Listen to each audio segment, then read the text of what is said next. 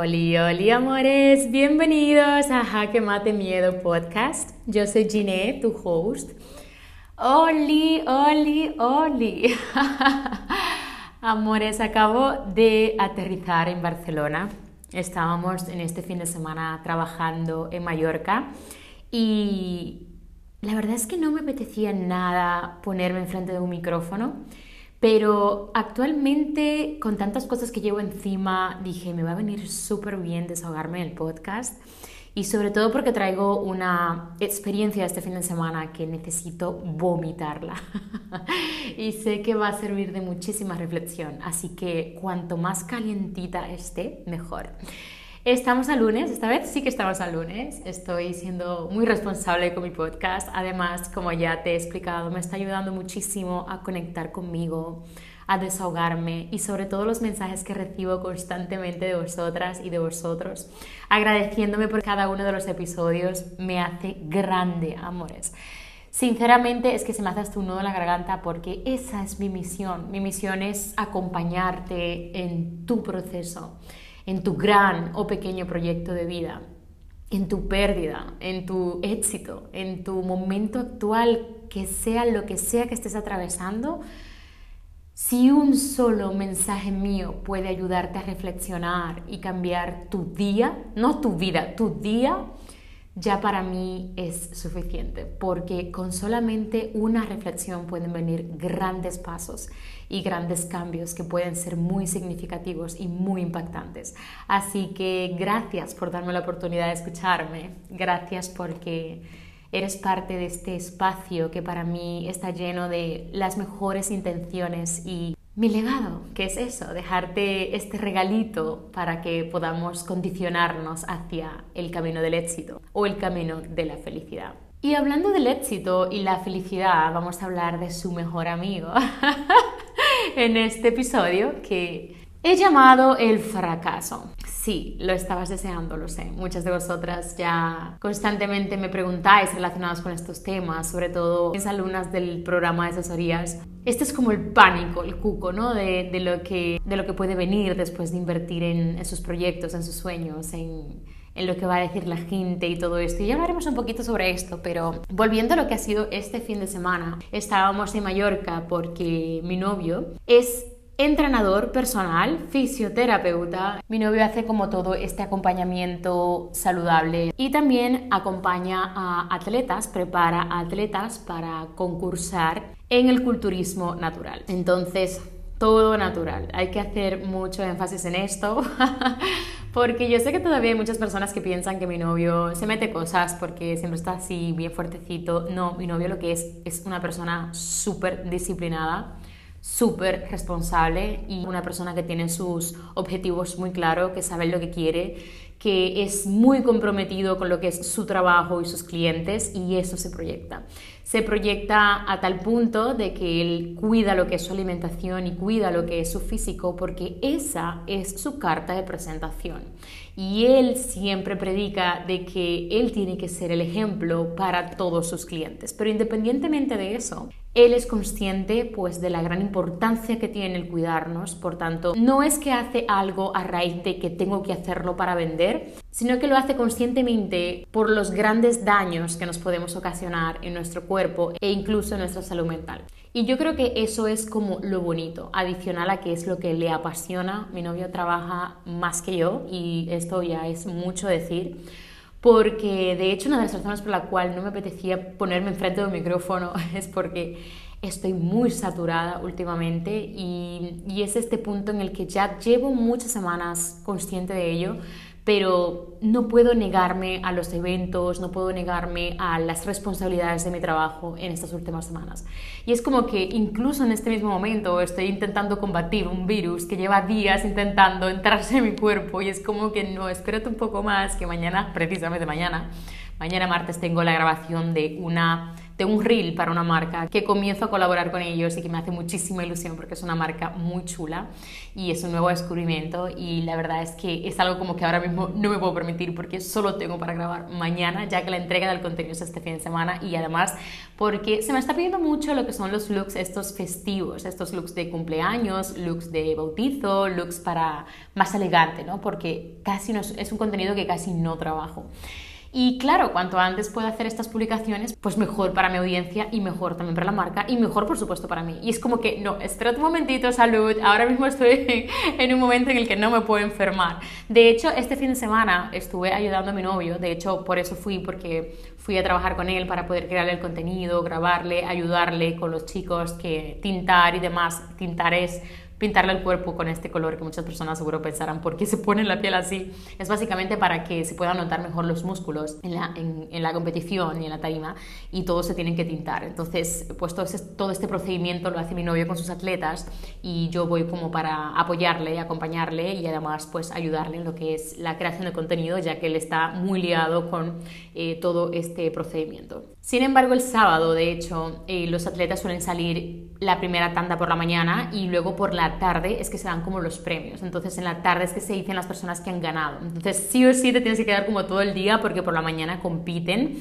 y por la tarde hacen como el último posing para definitivamente decidir cuáles son los ganadores. Es un día agotador y de hecho lo han organizado mucho mejor este año porque recuerdo que un año cuando empecé con Ruby, el primer año que fui a verle en el Culturismo Natural, qué locura, estuvimos como 17 horas en este auditorio en el que estábamos destrozados, que hemos chillado un montón, estaba como toda mi familia, bueno, fue una auténtica burrada, había niños que eran primitos de Ruby, era como en plan, Dios mío, qué tortura para los niños, si es una tortura para nosotros, imagínate para los niños y ya al final hemos optado por descartar a los niños a tantas horas, ¿no? Pero lo que quiero llegar es que todo este procedimiento del campeonato dura muchísimas horas y esta vez pues lo han organizado mucho mejor. Pero aún así a pesar de tenerlo más organizado y haber durado menos de lo que habitualmente suele durar y estar más organizado, porque antes, claro, los atletas no se podían ir a comer, tenían que estar como todos ahí dentro del auditorio y en este caso pues teníamos los márgenes en el que sabíamos cuándo iban a volver a salir nuestros atletas. Sin embargo, solamente eran tres que llevaba Ruby este año, pero a todo esto a mitad de la jornada, cuando ya salieron en la primera vez para presentarse y competir y eso, tuve que irme al hotel a dormir una hora porque estaba destrozada. Y eso habitualmente no me suele pasar, y mucho menos en un destino donde no es Barcelona. Es decir, yo cuando salgo de Barcelona exprimo los destinos a más no poder. Es como que no importa que no podamos salir como del barrio donde vamos a estar, no importa, yo me recorro todas las tiendas, yo me recorro todos los bares, yo busco un lugar bien bonito para escribir, yo me pongo a ver algo, pero siempre aprovecho si Ruby está entrenando, por ejemplo, o por ejemplo si Ruby está trabajando en algo, pues yo aprovecho para hacerlo mismo él. Cuando yo tengo que hacer algo, pues él hace lo mismo, ¿no? Pero aprovecho muchísimo el tiempo. Y en este caso fue como que mi cuerpo me decía, vete a dormir, descansa un rato. Y fue como, mira, es que lo tengo que escuchar porque es que no puedo más. Me fui al hotel, descansé y, y es esto en lo que tengo que trabajar mucho más porque muchas veces no me doy el permiso de estar mal. Y el no darme el permiso de estar mal hace que vaya acumulando esa fatiga constantemente hasta que llega un momento en el que exploto y es como que, ok, Ginny, ya está, lo vamos a sacar con esta enfermedad o la vamos a sacar con este virus o la vamos a sacar con el dolor de la regla que te va a reventar esa barriga hasta más no poder, lo cual es un caso real y cada mes, ¿no? Aunque he mejorado mucho desde que hago meditación. en fin, este fin de semana traigo una anécdota muy potente relacionada con lo que es el fracaso porque en esta competición es como esta, este sacrificio que muy pocas personas pueden ver. De hecho, he decidido hacer el episodio del fracaso, que estaba súper asegurado dentro de mi podcast, pero no pensaba hacerlo tan rápido, desde ya, porque hay un mensaje de mucho valor de este fin de semana. Y lo voy a enfocar directamente a lo que es el culturismo natural. El culturismo natural básicamente es esta competición en la que pues se hace una dieta muy estricta, una alimentación muy controlada, unos entrenos muy controlados, a tal punto de que muy pocas personas son conscientes de todo lo que hay detrás de cámara. Es decir, todas las personas que van a la competición, ya sean los familiares o amigos, saben como todo esto de que cuando quedan a cenar, pues que no pueden comer ciertas cosas o que se llevan sus tuppers a muchos restaurantes, lo cual es el caso de Ruby en muchas ocasiones y que muchas personas siguen criticándolo y pocas personas pueden entender.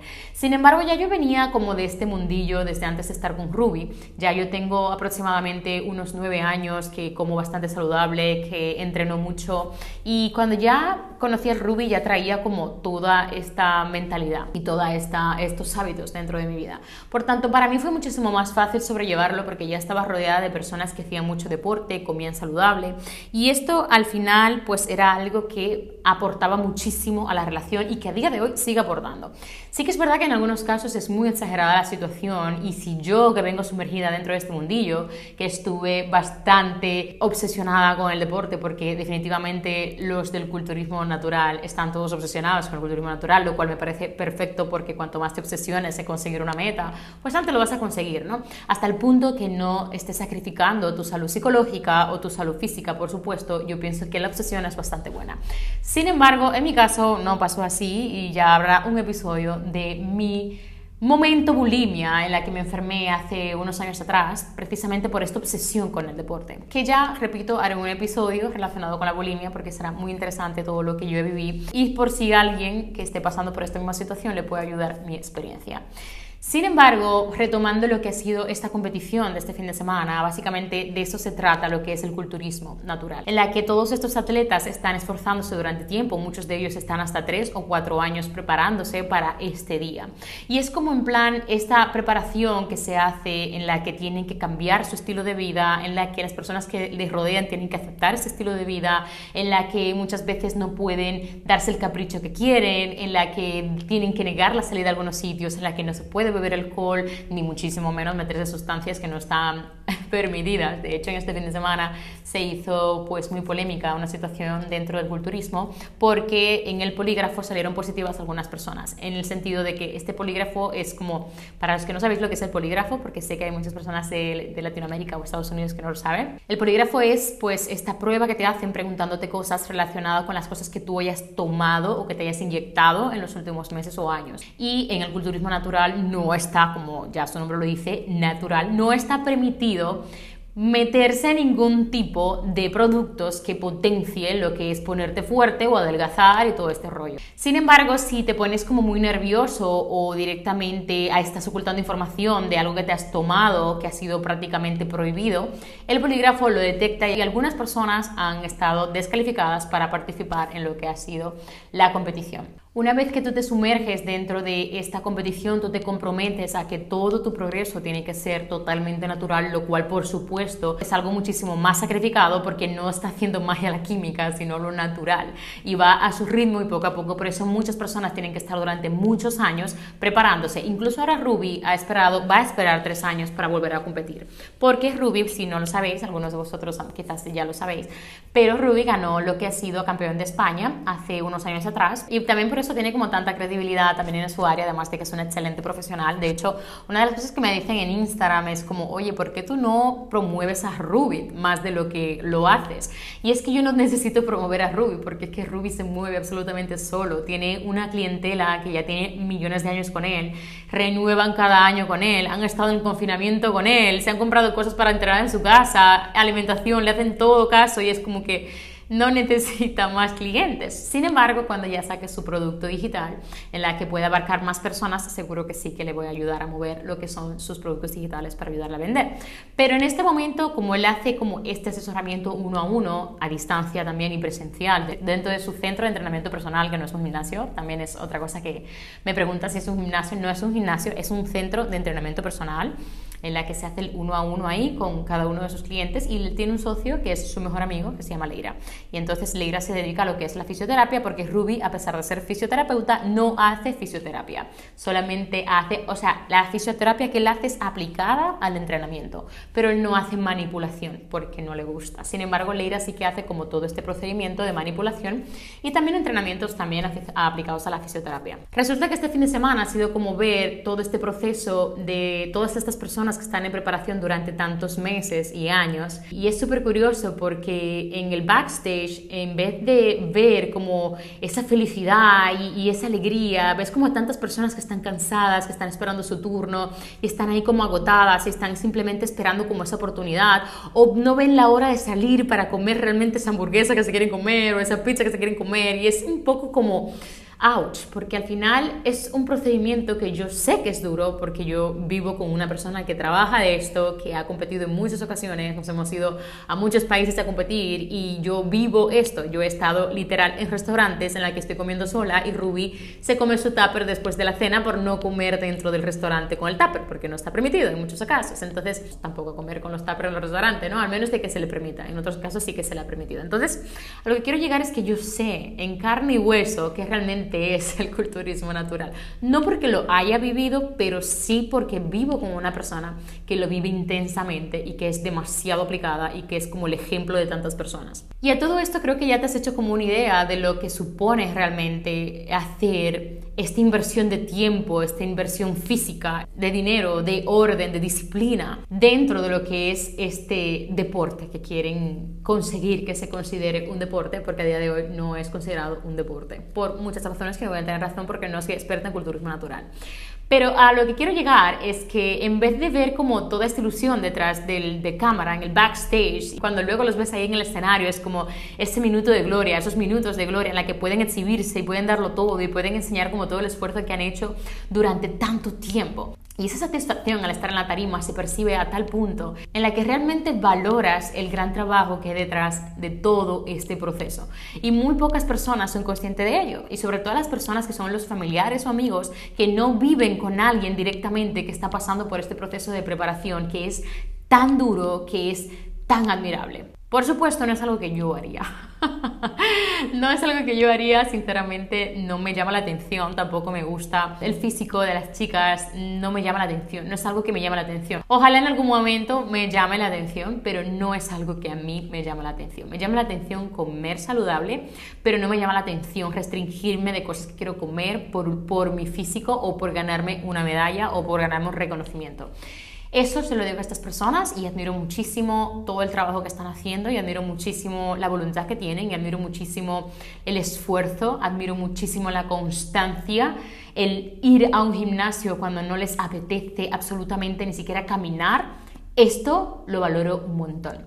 Aquí hay un esfuerzo no solamente físico, sino que yo pienso que es muchísimo más psicológico que físico. Independientemente de que a mí no me guste el culturismo, he aprendido también a disfrutar lo que son los espectáculos. Por ejemplo, en este fin de semana pude disfrutar los espectáculos de los atletas de rugby, en la que estuve pues muy emocionada, en la que me hizo muchísima ilusión. Y eso que de los tres, con dos de ellos casi no tenía ni relación.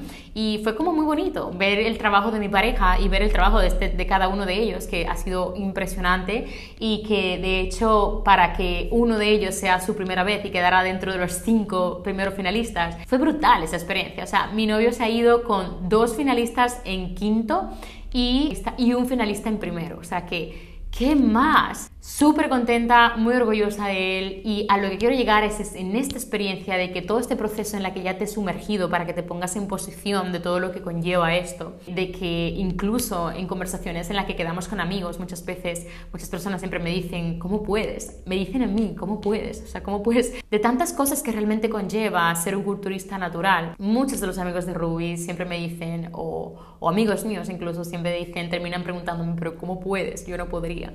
Y en realidad hay muchas veces que tengo que admitir que la situación es dura, es complicada. Sobre todo, por ejemplo, cuando Ruby no está comiendo mucha comida, porque pasan de comer un montón de comida, esto, esta etapa se llama volumen, y luego pasan como a la etapa de definición en la que ya están en bajada. Y en esta bajada básicamente pues se van las energías, se van como las ganas, es como que... De hecho tengo que agradecer que dentro de lo que podría ser, Ruby lo lleva genial porque como ya os he explicado en algún podcast anterior, es una persona muy activa, muy alegre y siempre está como muy conectado con su propósito, a tal punto de que él vive, disfruta, goza eternamente lo que es su trabajo y eso le hace a él muy feliz. Es como lo mismo que yo, Pero en su caso, siento como que él lo vive muchísimo más, porque ya él lleva 12 años aproximadamente, si no me equivoco, con esto. Está directamente relacionado con lo que realmente él hace cada día. Es algo que le ayuda a nivel físico y a nivel psicológico, le da energía. Entonces todo es como un cúmulo y Ruby sabe cómo llevar esa situación de la mejor manera posible. Sin embargo, la genética en algún momento hace su mala jugada y cuando deja de comer ciertas cosas, pues está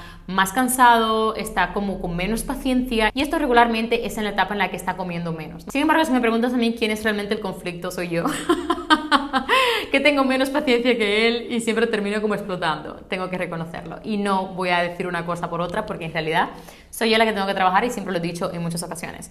Ruby es una persona muy fácil de llegar, es una persona que tú puedes hablar con él, es una persona que puede calmar una situación en un segundo, es una persona que a los cinco minutos no se acuerda de lo que ha pasado. Y acepto que en la mayoría de los casos soy yo la que salto. Lo cual, repito, ya lo estoy trabajando y salto menos de lo que saltaba hace muchos años, de cuando empezamos. Pero bueno, a lo que iba. En este fin de semana, después de ponerte en posición una vez más, que no sé cuántas veces lo voy a repetir, estábamos en esta competición en la que yo estaba mirando pues estos atletas, eran 14 atletas que estaban compitiendo entre ellos.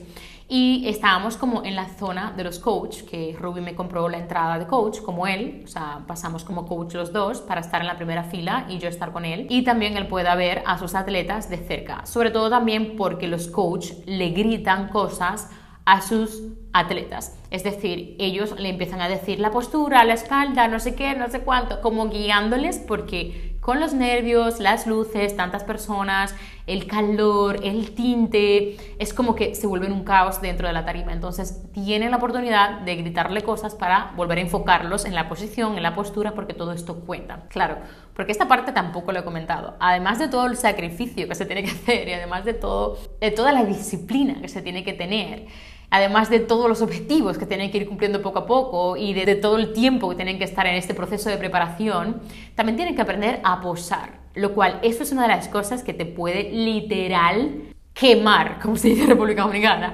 es decir, hacer que pierdas, porque la postura, las poses, es como muy importante, ya que ahí es que pueden ver como la calidad del trabajo que has conseguido, porque se ven mejor los músculos, porque la postura, porque tienes que saber qué hacer. De hecho, hay una categoría que se llama Men's, eh, esta es como la categoría más suave, no es bodybuilding, que es lo que hace Ruby. Sin embargo, en la de Men's, que es donde Ruby tiene, creo que tenía dos atletas de Men's, sí, solo tenía uno en bodybuilding, me parece y dos de mens. Y mens es como esta categoría que es como más suave. Entonces, en esta categoría, incluso tienes que sonreír, tienes que estar girando, tienes que hacer unos gestos muy peculiares con las manos. Es muy, muy gracioso. Es como, es como, y gracioso en el sentido no que me dé risa, sino de que, bueno, sí, dentro, al principio cuando yo los veía sí que me daba risa, no, me da vergüenza admitirlo, pero gracioso en el sentido de que es muy curioso cómo hay tantas cosas que aprender para enseñar los músculos, la postura, la seguridad,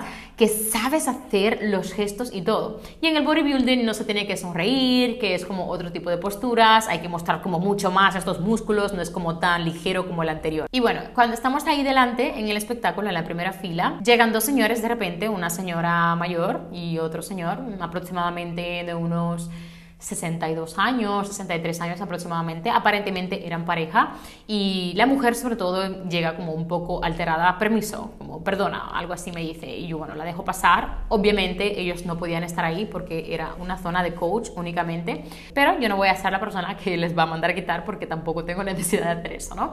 Sin embargo, si llegan otros coaches, ya directamente sí que se lo iban a decir.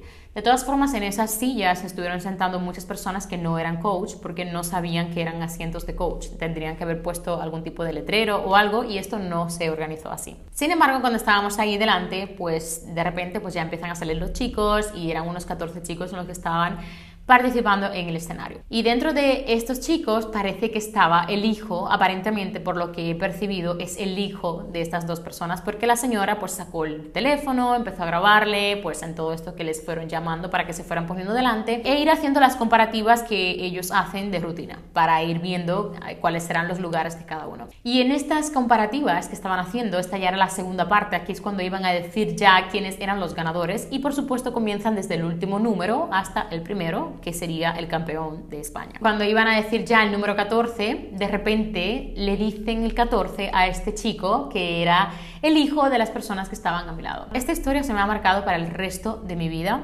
porque jamás voy a olvidar la cara de decepción que pusieron los padres cuando su hijo queda en el último puesto. Y es una cara de decepción a tal punto de que la mujer gira la cara, se tapa la boca, empieza a decir en voz baja como madre mía, como qué vergüenza prácticamente. Poco le faltó para decir qué vergüenza. Y lo primero que hace este chico, que además era un chico joven, que tenía aproximadamente unos 23, 24 años, lo primero que hace es buscar a sus padres, que ya sabía dónde estaban, pero es mirarles y inmediatamente dicen que el número 14 es él. Inmediatamente dicen que el número 14 es él, él busca a sus padres, los mira y mira la decepción, la cara de decepción en la cual la mujer lo sigue como haciendo más grande aún. Y te juro que en ese momento fue ese momento en el que dije, Gine, contrólate, porque no es contigo la situación, porque tú no puedes permitir que el entorno te condicione de esta manera. Pero te juro que fue a tal punto en el que me dieron ganas de girarme y decirle a la mujer, vergüenza te tiene que dar a ti la cara que tienes ahora mismo. Respiro.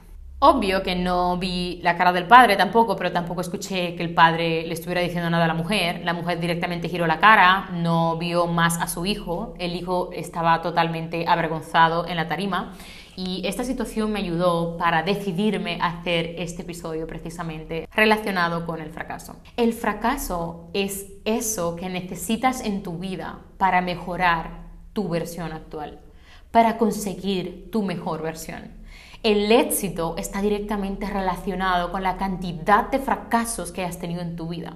Y si me dices o alguien te dice que nunca ha fracasado, no le creas. Falso. Pero nos pasa de que la sociedad y los padres como estos nos enseñan de que el fracaso es lo peor que nos puede pasar, que tenemos que sentir vergüenza de fracasar de que el fracaso es un bicho raro que prácticamente se mete en la piel y te come por dentro y te mata en 0,0. Y por eso lo tenemos que evitar todo el tiempo. Y por eso tenemos que estar huyéndole al fracaso. Y por eso tenemos que hacerle caso a nuestros padres que constantemente nos están diciendo, tú eres un mal estudiante, tú has fracasado.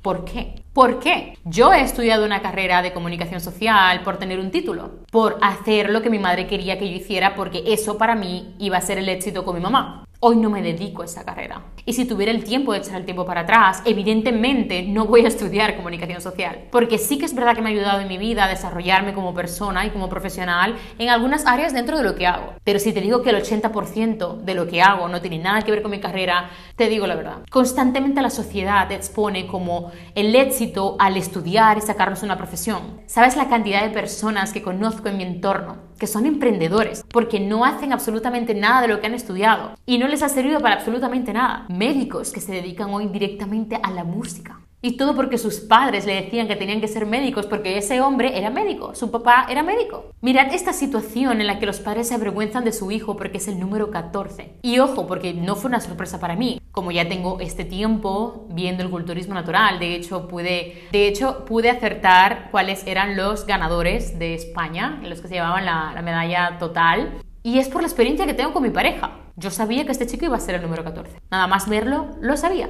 Y de hecho, ese día yo no estuve en la mañana, en la que no tuve una segunda oportunidad para ver que iba a ser el 14. No, no, no. Esta fue la primera vez que yo vi esa tanda de 14 personas en la que yo sabía que él iba a ser el 14. Y para mí no fue una sorpresa. Y aplaudí igualmente. Y se sintió tan mal y se sintió tan vacío el hecho de que estos padres no fueran capaces ni siquiera de aplaudir. Y todo el mundo aplaudiendo al número 14, al 13, al 12, al 11, al 10, porque somos humanos. Y porque el fracaso no es más que un vuelvo a intentar de otra manera. Saca lo mejor de ti. Puedes dar más. Tú puedes. Pero qué manía tiene la sociedad de decirnos que nos vayamos por la puerta donde no hay un fracaso por la vía fácil. Y por eso muchas personas cuando empiezan a hacer algo en su vida, independientemente de emprender, esa es mi área, sí, es la que controlo, sí, pero otras cosas en su vida, como aprender a tocar guitarra, como aprender a tocar piano, como aprender a socializar incluso, abandonan porque sienten que han fracasado, porque muchos de ellos piensan que no tienen la habilidad de tener amigos, porque muchos de ellos piensan que no tienen la habilidad de tocar un instrumento. Y de hecho, una de las cosas que yo he ido entrenando en mi día a día es el hecho de todo aquello que me dé resistencia, meterme directamente ahí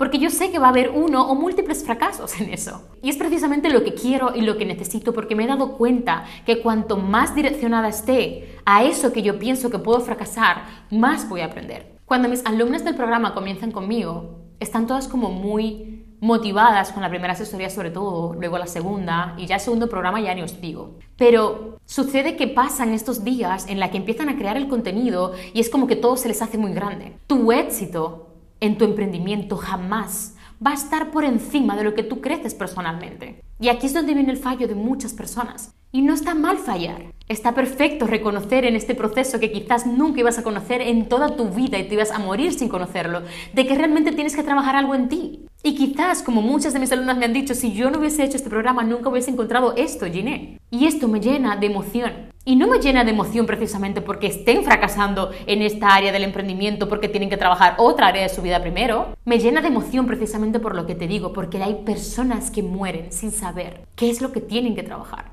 ¿Qué es lo que tienen que mejorar? Porque hay personas que hasta se resisten al hecho de intentarlo. En serio, cuanto más fracasas, más resiliente eres, más creces, más sabio eres. El éxito está directamente relacionado con la cantidad de veces que fracasas. Y aquí es donde viene esta anécdota. No sé si lo he dicho en algún podcast anterior, pero es que da igual porque la voy a repetir en mil episodios más. Y es este hombre que inventa la bombilla en la que no me sé el nombre, y siempre digo lo mismo, no me sé el nombre. Tendría que haberlo buscado ya porque hace mucho que estoy haciendo esta anécdota, pero este señor que está inventando la bombilla, alguien le dice, llevas 99 intentos fallidos, que has fracasado, 99 fracasos y vas a seguir intentando una vez más. Y el hombre le dice, no llevo 99 fracasos, llevo 99 formas de cómo no hacerlo el tipo se va por la siguiente forma de cómo no hacerlo y posiblemente esa siguiente forma sea el sí. Te invito a escuchar la historia de el hombre que creó Kentucky Fried Chicken. Estuvo con su recetita recorriéndose no sé cuántas ciudades y no sé cuánto tiempo intentando vender su receta. Ya ni siquiera me acuerdo cómo iba la historia, pero este hombre recibió no sé cuántos no. Y te estoy hablando de un señor mayor, me parece que tenía no sé si 60 años, ahora mismo no recuerdo, ya es que hace tanto que la leí de verdad, pero nunca voy a olvidar el mensaje en sí de cómo este hombre no para de buscar y de buscar y de buscar ese sí. Y encontró los no en tantos formatos que él no podía renunciar a ese sueño de poder conseguir vender su receta. Y ahí está Kentucky Fried Chicken, dando mucho colesterol. dando mucho colesterol, pero mucha satisfacción también, porque están muy buenos. Ya no como por eso, pero bueno, me encantaban antes y los disfrutaba un montón. Y recuerdo también cosas muy especiales con Kentucky Fried Chicken porque era como ese momento familiar en la que en los fines de semana nosotros podíamos comer esta guarrería en casa. Y mi mamá compraba esta guarrería puntualmente en casa porque no nos dejaba comer ni McDonald's ni nada de esto. Y claro, era como eso que podíamos comer y que a mí me encantaba y veíamos películas y estábamos todos juntos y nos reíamos y disfrutábamos en familia. ¿Qué más? Mira lo que ha conseguido este hombre, adicional a la comida que hace. Ha conseguido unir familias, ha conseguido hacernos reír, ha conseguido emocionarnos al ver llegar Kentucky Fried Chicken en casa, porque mi mamá nos lo traía. Todo esto realmente es lo que ha conseguido una marca.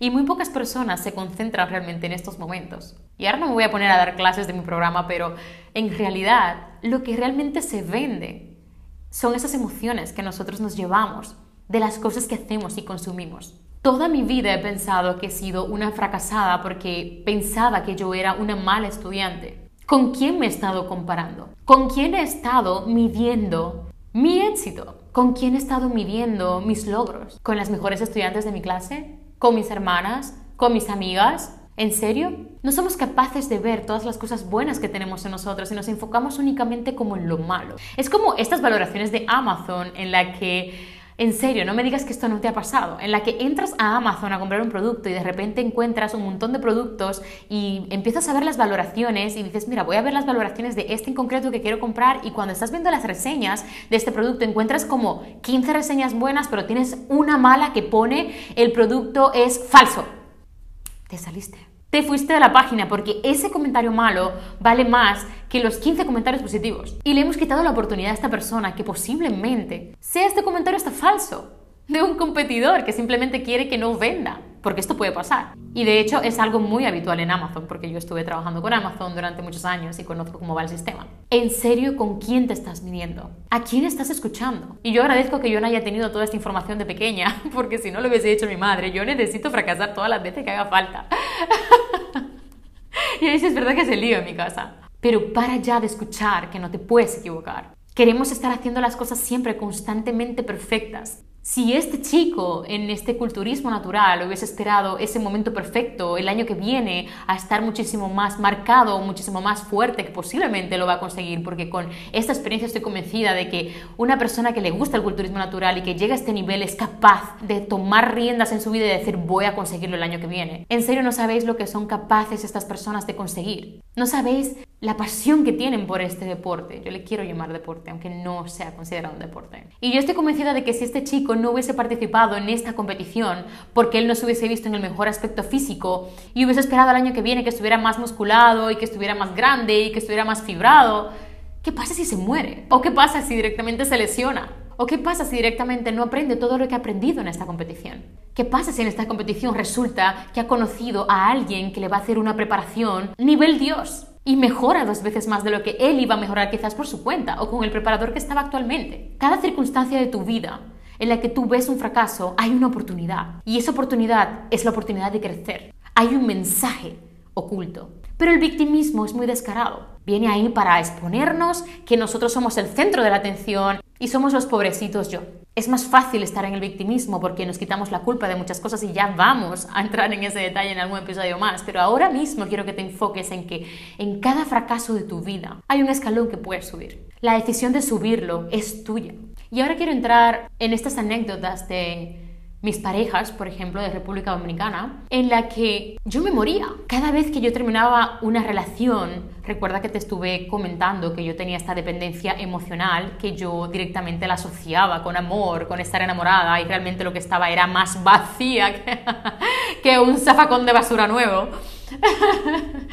Em, yo me moría. Yo no, yo no tenía ganas de ir al colegio, yo no tenía ganas de ir a la universidad, yo no tenía ganas de terminar ese proyecto. Y ya cuando me tocaba esta, esta ruptura en medio de exámenes, aparca y vámonos. Yo abandonaba absolutamente todo. Y fue una de las cosas que tuve que trabajar muchísimo en mi vida. Porque mi entorno me condicionaba a tal punto de yo paralizar absolutamente todos mis proyectos. Absolutamente todos mis proyectos a tal punto de que yo dormía y comía, dormía y comía. Sí, es depresión. Al menos así yo quiero llamarlo. Yo decidí estar en depresión. Y yo pensaba cada vez que yo dejaba estas parejas, se me ha ido la vida. Es que no sé qué voy a hacer con mi vida. Es que un fracaso más en mi vida. ¿En serio ha sido un fracaso más en mi vida? Cuando en realidad esa persona me ha enseñado con quién no debo estar en el siguiente episodio. Lástima que no lo he aprendido hasta muchos episodios más, pero no importa. No estaba preparada realmente para aprenderlo quizás en ese momento. Y lo he aprendido cuando lo he necesitado aprender, cuando por fin he entendido mi valor. Y no voy a echar el tiempo para atrás por ello, porque he aprendido tantas cosas de cada una de esas parejas que en realidad me hicieron más fuerte. Inconscientemente me hicieron más fuerte. Aprendí que no me quería, aprendí que tenía que respetarme. Pasé momentos muy bonitos de alegría también, momentos que me hicieron madurar. Algunos de ellos me motivaron en mis clases, otras me acomplejaron por mi físico, que con el tiempo lo pude trabajar. Otro me motivó a ir al gimnasio porque yo tenía un cuerpo muy feo, según lo que me decía. ¿Por qué ha sido un fracaso esas relaciones? Cuando en realidad el mejor regalo, independientemente de todo lo que te he comentado ahora y que puedo seguir y no terminar y hacer 20 podcasts más o 20 episodios más, el mejor regalo es que te cierre una puerta para que puedas abrir una nueva y puedas empezar una nueva aventura haciendo las cosas mejor, viviendo una nueva magia, conociendo a personas maravillosas. Es súper chistoso como yo terminaba con este chico que no me dejaba salir con mis amigas, que no me dejaba salir ni siquiera con mi hermano. Cuando mi hermano escuche esto se va a morir, mi primo hermano de República Dominicana, porque sentía celos de mi hermano, de mi hermano. Literal que tenía que enviarle fotos de con quién estaba, no tenía libertad de socializar, no tenía libertad de salir, mucho menos de viajar. ¿Y en serio se me ha acabado la vida al dejar a esta persona? ¿He fracasado porque he dejado a esta persona?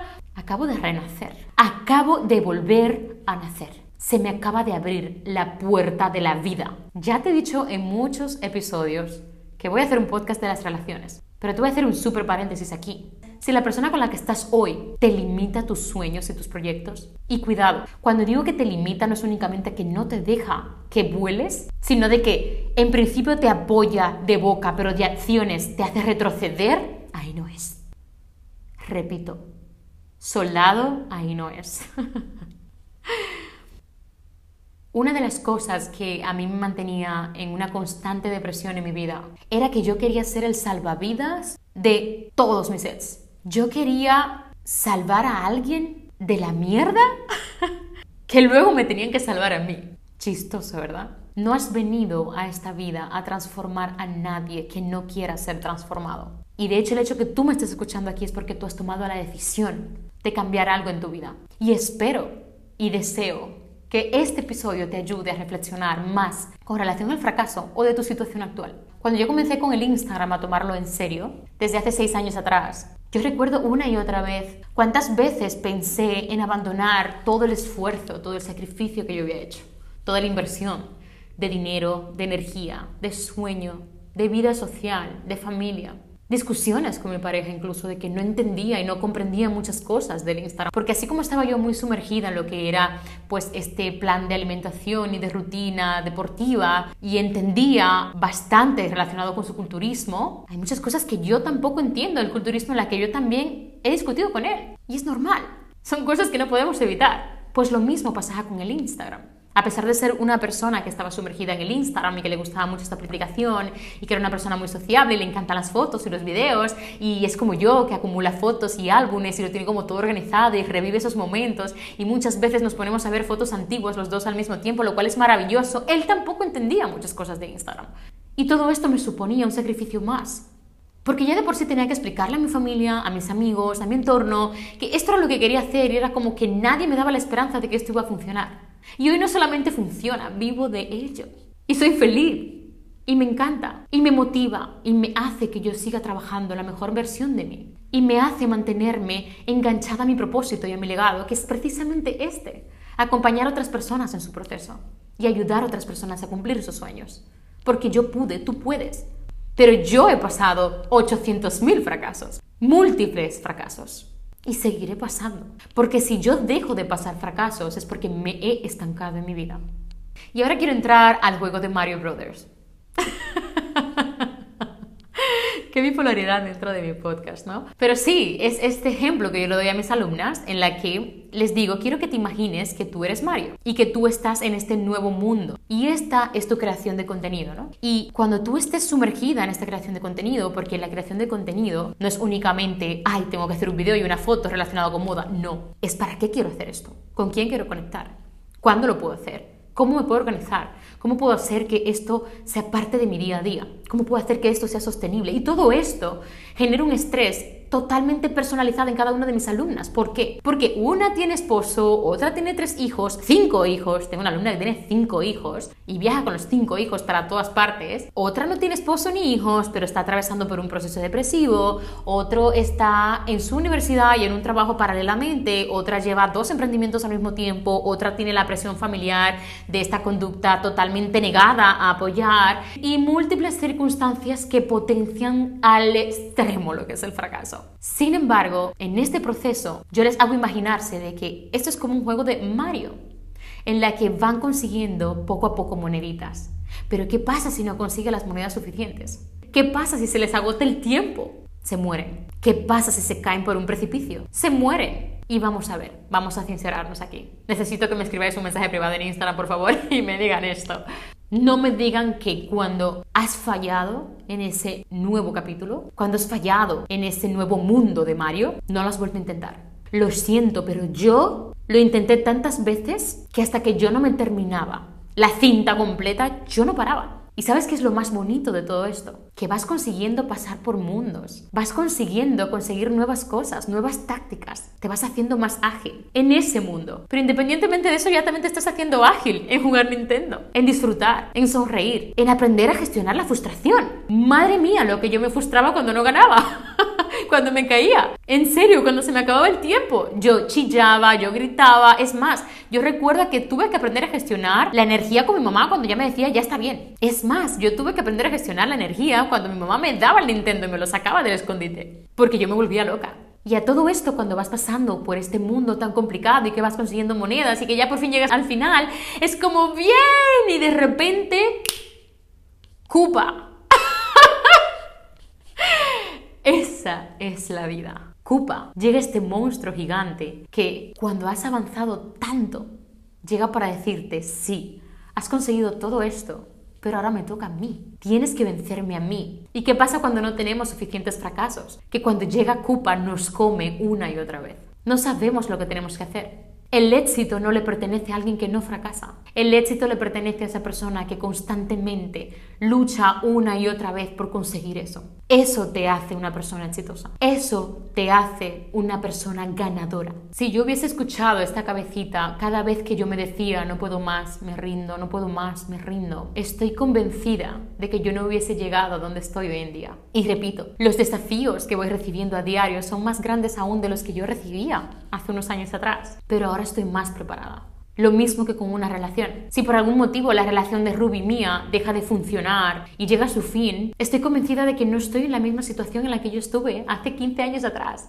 Hace 10 años atrás. Ya no estoy en la misma posición de que me voy a morir, de que no quiero hacer nada con mi vida, de que qué voy a hacer, de que un fracaso más. No, porque las cosas maravillosas que me llevo de esta relación me han hecho grande, me han hecho escalar, me han hecho madurar, me han hecho crecer. No puedes llamar un fracaso a algo que te ha enseñado tanto. No puedes llamar un fracaso a algo que te ha hecho evolucionar de cierta forma en tu vida. Una vez más te invito a que te des la oportunidad de fracasar. Deja de verlo como algo negativo y míralo como el gran maestro que es. Viene a enseñarte algo maravilloso, algo que si no lo atraviesas, no vas a aprender. Y no importa que tanto te lo cuenten. Hay una anécdota de este padre que decía, yo sabía lo que le tenía que decir a mi hijo, pero yo necesitaba que él se diera el mismo contra esa pared, porque así iba a aprender mejor y más rápido.